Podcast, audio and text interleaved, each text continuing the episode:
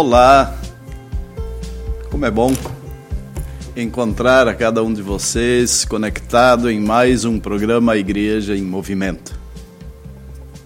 Sempre uma alegria contar com a audiência e também com os comentários, com a interação, com o compartilhamento, assim a reflexão sobre a palavra de Deus e os aspectos práticos na vida social chegam a mais pessoas e como igreja alcançamos o propósito da semeadura, do compromisso e também da colheita dos frutos do trabalho que o Espírito Santo produz por meio de cada um de nós. Hoje o nosso tema é ação social, ensinos no sexto mandamento. Estamos na sequência dos mandamentos e, como sempre, vamos refletir um pouco sobre o programa passado, o quinto mandamento. O quinto diz: não mate ou não matarás. Diz respeito ao tirar a vida mas o tirar a vida ele é um pouco mais amplo do que matar. Jesus, quando ele ensina sobre o quinto mandamento, ele também fala do ódio. E Lutero, quando explica o quinto mandamento no catecismo menor, ele inclui a proteção à vida. É, o quinto mandamento nos incumbe de proteger o outro, a vida do outro. E aí nós temos uma série de implicações, né? A proteção à vida do outro eh, dá-se inclusive na produção de alimentos, no uso de agrotóxicos, eh, mas também ele se dá por eh, meio de hábitos eh, saudáveis, o cuidado para com o ser humano, o corpo, o meu corpo, corpo do outro. Então, uh, o quinto mandamento realmente ele, ele é uma forma uh, muito clara de que Deus ele é o doador da vida e ele nos incumbe de cuidar, proteger e não tomá-la. Não tomar a vida de ninguém e nem a nossa própria, como se ela fosse uma decisão nossa. E o sexto mandamento, ele segue. Os mandamentos têm uma lógica muito clara, muito forte. E ele segue dentro deste contexto da vida. No quarto, nós tivemos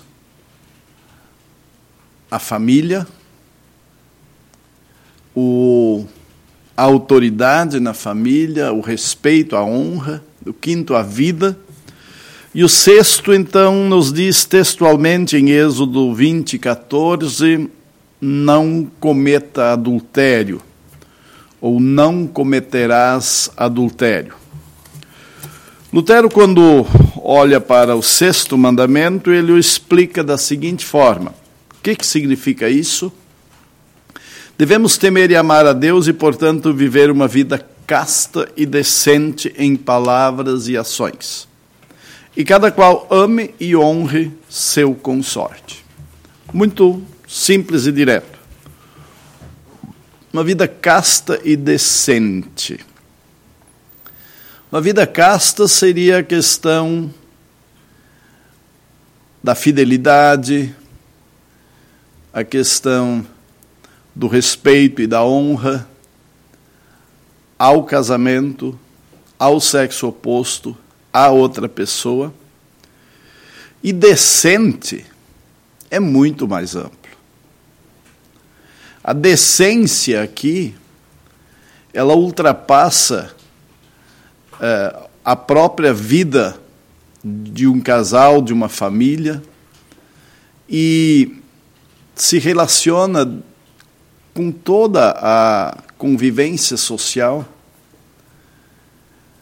o respeito, o tratamento para com alguém que está atendendo um balcão, a questão uh, de um médico, enfermeiro, tudo aquilo que envolve o corpo ou a exposição do corpo em relação à vida, à saúde, a, diante de profissionais ou não, que seja com decência. E a última expressão, e cada qual ame e honre seu consorte, é, volta de novo à, questão básica é, do, da relação a dois. E uh, quando Lutero explica o que é o matrimônio, é uma união vitalícia é, entre um homem e uma mulher, é, contraída sob a bênção de Deus e instituída por Deus. Então, tudo isso está uh, expresso quando se fala do sexto mandamento. Mas esse mandamento ele traz para nós alguns elementos uh, desafiadores na sociedade atual. E eu quero entrar nestes assuntos uh, difíceis. Eu quero olhar para o sexto mandamento como proteção à procriação. Sim, o sexto mandamento protege a continuidade do que Deus criou. Talvez não seja comum olhar o sexto mandamento desta forma. E por isso é preciso fazer algumas colocações para que a gente consiga acompanhar o raciocínio. O sexto mandamento talvez é um dos mais falados e talvez até, não sei, mais desobedecido, não sei. E para nós cristãos, o sexto mandamento ele traz um desafio especial nesta sociedade pós-moderna. Trata-se exatamente de outras formas de relacionamento que de forma errônea são chamadas casamento. Casamento, ele tem uma finalidade de amor, mas tem uma finalidade de perpetuação da espécie humana, procriação. Isso não significa que um casal, homem e mulher que não tenha filhos, esteja desobedecendo o, o propósito de criação. Mas fazer outros tipos de arranjos, com certeza conflita com o propósito divino. Portanto, primeiro vou contar uma situação que me ocorreu, eu não tenho ideia exatamente do ano, é, onde, quando houve o primeiro registro civil de uma relação homoafetiva é, no estado do Rio Grande do Norte, especificamente na capital Natal, eu estava em Recife a trabalho na organização social e uh, meio aquele trânsito depois das cinco da tarde eu recebi um telefonema uh, de uma repórter de um dos dois grandes jornais da capital potiguar. E a pergunta dela foi direta. Pastor qual é a sua posição? O que você tem a dizer isto foi reportado no jornal do dia seguinte e também rendeu ainda participação numa emissora de TV daquele mesmo grupo de comunicação. E eu disse o seguinte: eu respeito o direito civil de cuidar de propriedade, de cuidar uh, da relação contratual é legítimo. mas não é casamento. Mas como não? Como não é casamento? Não é, porque se essa fosse esse fosse o propósito de Deus, e digamos que nesta geração todas as pessoas decidam que a sua forma de relação será homoafetiva, em 100 anos não teremos mais ser humano na face da terra. E a repórter assim, mas como assim, pastor? Como assim? Diz, não, de uma forma bem lógica. Basta apenas pensar que não haverá mais relacionamentos humanos capazes da procriação, em 100 anos não haverá humanidade. Ah, muito interessante, eu não tinha pensado assim. Exatamente. Esse é um aspecto de que o casamento ele tem uma finalidade dentro da criação continuada. Então, a primeira questão, quando se contempla ou se defende qualquer outro arranjo, está se falando em uma forma não procriativa. E ao falar de uma forma não procriativa, está se falando de uma não perpetuação da criação de Deus. E quando se fala em uma não continuação da criação de Deus, se fala num extermínio da criação. E tudo isto tem como base, como essência, um desrespeito e uma desobediência à criação. Simplesmente neste ponto eu não estou falando dos ensinos de Jesus, eu não estou falando de salvação ou condenação. Eu estou falando da essência da criação. E por que, que eu trago este assunto neste programa? Porque aqui nós estamos olhando pelo viés da ação social. Quando eu olho pelo viés da ação social, o ponto-chave na minha reflexão pessoal de diálogo com a sociedade é este. Pois Deus prevê multiplicar. Gênesis 1 e 2, quando nós temos o relato da criação, nós, tam, nós temos o mandamento da procriação. Crescei, multiplicai e enchei a terra. Essa esse é o ponto. O ponto criativo.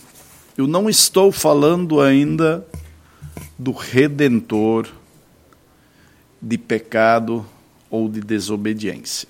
Eu estou falando de uma desobediência à ordem criativa, criação continuada. Uh, bem, esse fato e essa fala, ela rendeu ida a um debate uh, na TV e, e, tudo mais, e me levou a, a, buscar uma reflexão um pouco maior, porque aquela minha fala foi muito assim, a queima-roupa, foi o que, o que veio. E, e teve, teve realmente um peso uh, muito grande, porque eu tenho convicção de que Deus dirigiu a resposta e Ele tem algo a nos dizer e é possível aprofundar reflexão sobre isso. O que, que nós temos hoje? Nós vivemos num mundo, numa onda de erotização de tudo. E essa onda de erotização, ela é um impulsionador dos movimentos de naturalização e imposição que os movimentos do orgulho homoafetivo usam. A questão da naturalização uh, sexual, no sentido assim liberal, libérrimo, ela está presente dentro da sociedade como um todo. E quando isto está presente, de uma forma a, a exemplificar, a piada só tem graça se ela tem alguma erotização, se ela trabalha alguma questão da, do denegrir a imagem de alguém, eh, e, e, e nesse sentido, uh, uh, filmes, movimentos, programas de TV, eles precisam ter insinuações, então toda essa questão ela está presente e a sociedade meio que se acostumou com isso. A partir disso, um movimento que defende a homoafetividade pega e acelera e vai demonstrando aspectos específicos, eh, ideais do seu modo de ver a vida, e isto está presente de uma forma muito pesada nas mídias, inclusive nas mídias sociais e na sociedade como um todo. Qual é a nossa postura? Preconceito, não. Naturalização, também não. Respeito, sim. Mas ouçam essa outra frase. Mas ser respeitado também.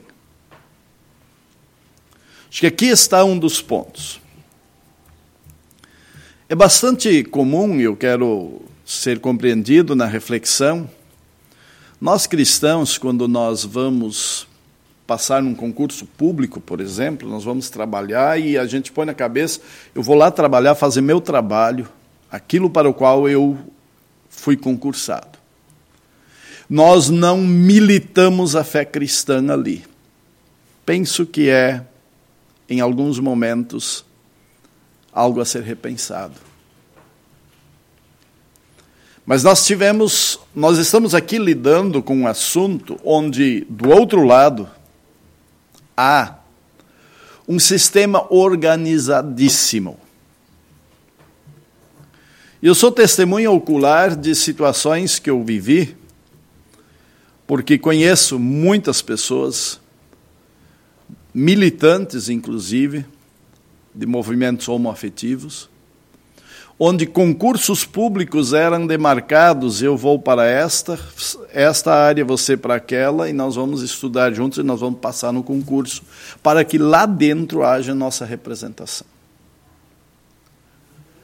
Socialmente, nenhum erro. Inclusive, essa postura se mostra extremamente eficaz e eficiente. Essa esse é um desafio cristão de ocupar espaços e cargos com o propósito de permear aquele lugar e aquelas decisões com a fé cristã. Esse é o desafio cristão. Estar presente não apenas para salário, sobrevivência, o seu bem-estar, mas porque naquele espaço da sociedade precisa ter cristãos. Mas o assunto é exatamente o que nos roda, que nos rodeia. Por exemplo, a naturalização dos fatos ela está tão presente que até mesmo pessoas de formação cristã passam a ver com certa simpatia notícias de que duas mulheres que vivem um relacionamento é, desejam um filho e uma delas se engravida e se promove toda uma comoção pública, publicidade eh, com os métodos usados, toda uma atuação para forçar a barra para a naturalização. Quando em cena dois homens e a busca de uma barriga de aluguel gera mais debate e resistência. É a minha leitura sobre isso. Mas há toda uma estratégia de apresentação dos fatos que nos levam a esquecer o que Deus diz e nos envolver com a emoção, com o momento e com a forma como as coisas são apresentadas. É preciso dizer que quando se trata de assuntos relacionados à diversidade sexual, nós, há, nós temos sim situações onde há problemas físicos, genéticos. Podem ser de nascimento, ser psicológicos, podem ocorrer consequência de algum acidente, enfim, várias causas podem levar alguém a ter dificuldades na área sexual. Nós não podemos negar a existência de dificuldades neste campo. Nós conhecemos tantas dificuldades em outras áreas do organismo humano e para as quais buscamos orientação, tratamento, enfim. Então não é possível negar que na área sexual não haja nenhuma dificuldade, seja ela nata ou adquirida. Mas dentro desse campo há uma influência social, sim. Hoje, esta é uma das grandes fontes de origem, pois há um apelo social e uma militância para a naturalização e a aceitação, e até mesmo a promoção. Em alguns aspectos e em alguns espaços, é chique o relacionamento homoafetivo. Ou seja, há um apelo tão grande a ponto de que quem for diferente está errado. Quando o problema é físico, normalmente a pessoa até consegue olhar para os preceitos divinos e respeitá-los. Porque ter dificuldades é possível de forma natural.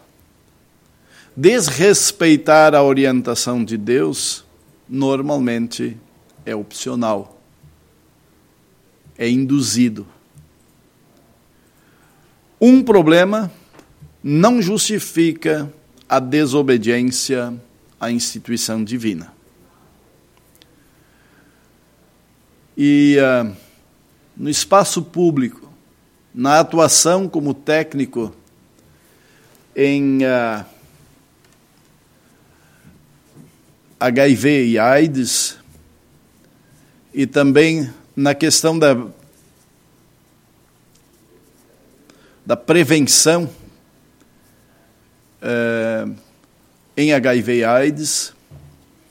Eu convivi de uma forma bastante próxima com muitas pessoas da diversidade sexual. E eu posso ser testemunha de que, para alguns, isto era uma farra, e para outros, era um dilema. E para estes que isso se tornava um dilema, eu lembro muito bem uh, uma atuação pastoral junto a uma das pessoas que dizia: Pastor, eu sei que eu estou contrariando Deus e eu não quero fazer isso. E essa pessoa viveu em abstenção sexual por anos. Depois ela também disse, pastor, fui vencido. E de lá em diante ela seguiu um outro caminho. Então, quando eu olho vida casta,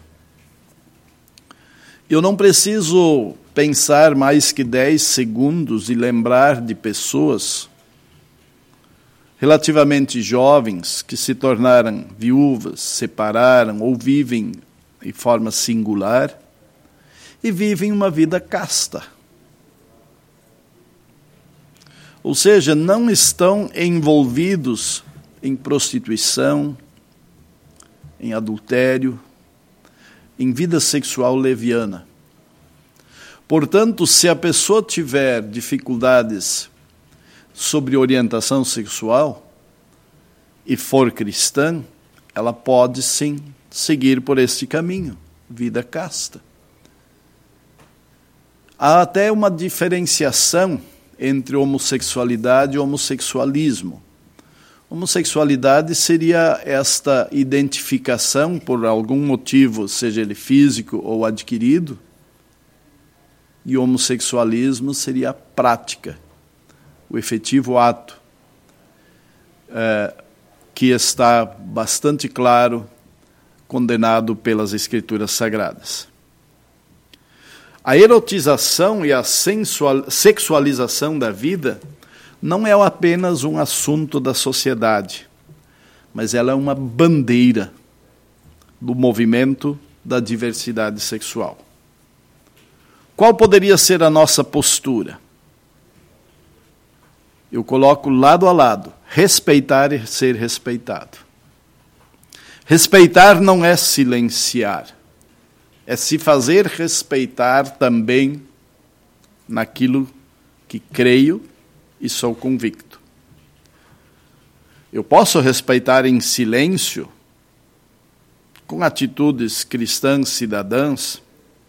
Eu posso conviver com naturalidade, ouvir, conversar e ser ouvido. Acolher, proteger de desrespeito e humilhação. Mas eu não preciso e não posso omitir a fé e a verdade cristã. Eu sou cristão. Creio na palavra e peço a Deus para viver segundo os ensinos cristãos. Eu respeito outras formas de crer, mas não abro mão da minha fé. Creio que a igreja pode aprofundar sua posição sobre o tema. Há questões importantes a serem estudadas em diferentes áreas que estudam o ser humano, o corpo humano. Não é preciso iniciar o debate no campo de pecado e inferno. Mas é, é preciso estar disposto a não abrir mão da verdade bíblica. Nas relações e projetos sociais, o importante são as pessoas. Na relação com elas, o nosso testemunho, o nosso respeito tem um lugar garantido. E, na minha experiência pessoal, no campo da convivência social. O ponto de intersecção, de diálogo e de respeito mútuo é o primeiro artigo, a criação, a preservação da vida. E a partir deste espaço se tem debate para estudar outros preceitos, chegando aos preceitos das orientações sobre salvação e condenação. Das orientações de Jesus sobre pecado e sobre graça, e das orientações que a palavra nos dá como igreja, de acolher, testemunhar, para que o Espírito Santo transforme realidades. É isso, gente, de exposição. Rodrigo Bloch, por favor, nos traga aí a interação dos nossos fiéis escudeiros que estão do outro lado do programa. Bom dia, pastor. Bom dia, pastor Ayrton. Bom dia, ouvintes. Uh, muitas, bastante gente acompanhando aqui no YouTube. Nilo Varros, bom dia, abençoada semana para todos. O Edi Miller Pinto, bom dia. Leonilda, Leonida Schroeder, bom dia, abençoado programa. Danilo Far também acompanhando. Carlos Plummer, o Heron, isso no YouTube, né? No Facebook também muitas pessoas acompanhando, uh, a Ida Marley Bund, a Elisa Tesk Feldman, Uh, bom dia, querido amigo irmão na fé, pastor Ayrton. Num dia muito frio, mas num calor humano e ouvindo sempre esse belíssimo estudo de todas as segundas-feiras. Hoje está muito frio aqui mesmo, né? Nos dias mais frios Onde do é ano. que essa pessoa está? A Elisa é Tramandaí, eu Ah, acho. Tramandaí. Na praia deve ser mais frio ainda, Ah, né? o ventinho deve cortar as orelhas. É, o Flaviano também acompanhando, bom dia. A Neuza Schmidt, a Marisa Sarturi, bom dia, bom dia, irmãos. O José Roberto sempre acompanhando a gente também. Ah, a Elzira Otto. O Chico Mapenda também acompanha sempre seu programa, né? Boa tarde, pastor Ayrton. Nós em Moza- Moçambique estamos a acompanhar seu ensino nas redes sociais. Alegria ouvir a mensagem do Evangelho. A Josélia Rosa, bom dia, ah, lá de Paulistão e Tinga, no Maranhão. Selmira Santana, o Índio, o Índio Costa, acho que é o pastor Índio, né, pastor? Lá de, Isso, lá de Bauru, Costa, né? Bauru. Isso. E a. É, a Elisa colocou aqui ventinho minuano, né? Nossa, na praia deve estar deve tá tenso. E a Leisita Hoffman, bom dia a todos, né? Essas são as interações aqui, pastor. E, claro, mais pessoas acompanhando sempre, né? Mas que não, não comentam, então bom dia para todos. E desejando um bom dia para o senhor. Muito obrigado pela interação. Também sempre um abraço para minha mãe, a todos os que estão ah, na, na audiência. E ah, ao Chico Mapem- Mapenda, que diz boa tarde, porque, se eu não me engano, nós temos cinco horas de diferença daqui para Moçambique. Então deve ser três horas da tarde lá. É, muito bem. Eu creio que expus um pouco do, do pensamento nessa, nesse campo mais delicado da, da relação do sexto mandamento. E para concluir, eu trago então algumas reflexões bíblicas ah, que trazem alguns textos bíblicos que estão presentes ah, dentro desse contexto do ah, do sexto mandamento. Por exemplo, segundo Pedro 2,14 diz: tem olhos cheios de adultério e insaciáveis no pecado. Então, a, a, questão voltada à sexualidade, ao sexto mandamento, ele na Bíblia ele é descrito como insaciável, como é, pecaminoso eh, e realmente um desafio eh, para nós vivermos dentro dos preceitos divinos e fazer valer os preceitos divinos no contexto da sociedade onde nós estamos. É, Mateus 5, 27 e 28, dentro do Sermão da Montanha, Jesus diz: Ouviste o que foi dito, não adulterarás. Eu, porém, vos digo: qualquer um que olhar para uma mulher com intenção impura no coração já adulterou com ela. Então, ampliando para a questão não somente do ato, mas também eh, do pensamento, das, ah, ah, do desejo. E Hebreus 13, 4 diz: Deus julgará os impuros e os adúlteros. E interessante que ele traz duas expressões, impuros e adúlteros, porque a impureza pode se dar num passo anterior à efetivação do adultério. É, Romanos 13, 13 nos orienta andemos dignamente, como em pleno dia, eh, não em orgias e bebedices, não em impudicícias e dissoluções, não em contendas e ciúmes.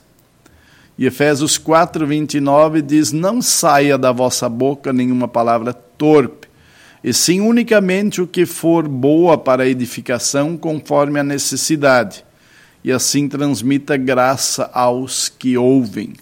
Então, a questão da fala, a questão da, uh, do, do, do, próprio, das próprias piadas, uh, do próprio humor, muitas vezes bastante uh, sensualizado e sexualizado.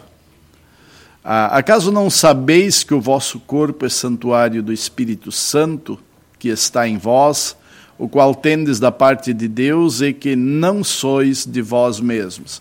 Com esse versículo, aliás, com outro junto, logo, 1 Coríntios 6, 19, esse texto que eu li, e 1 Timóteo 5, 22 diz: Conserva-te a ti mesmo puro. Mas aí eu quero voltar a 1 Coríntios 6, 19. Uh, nosso corpo é santuário do Espírito Santo. Santuário nós conhecemos bastante como um espaço de adoração, uh, um, um, local uh, de adoração, de respeito, de veneração.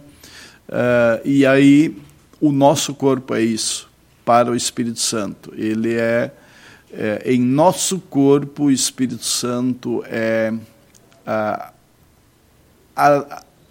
adorado, glorificado, se torna presente e frutífero na vida, na existência. Acho que esse é o grande ponto. O Espírito Santo faz residência, faz morada em nosso corpo. E este é um grande motivo do zelo que Deus tem em colocar especificamente um mandamento que envolve todo o corpo. A questão da, da sexualidade, do relacionamento sexual e do casamento envolve não apenas o físico, mas o emocional, o sentimento de pertença, de segurança, de afetividade, de uh, mutualidade, então difusão, né? tornaram-se uma só carne. Então, este corpo, onde o Espírito Santo mora, em sua essência e totalidade, é envolvido é, na relação com o outro, no matrimônio, na vida sexual, e por isso tanto zelo de Deus para que isto ocorra de uma forma que glorifique e que respeite os preceitos de Deus, os seus ensinos, a criação de Deus e a procriação programada por Ele, por meio das suas criaturas. É isso, gente. Que Deus abençoe e conceda graça a todos. Até o nosso próximo programa.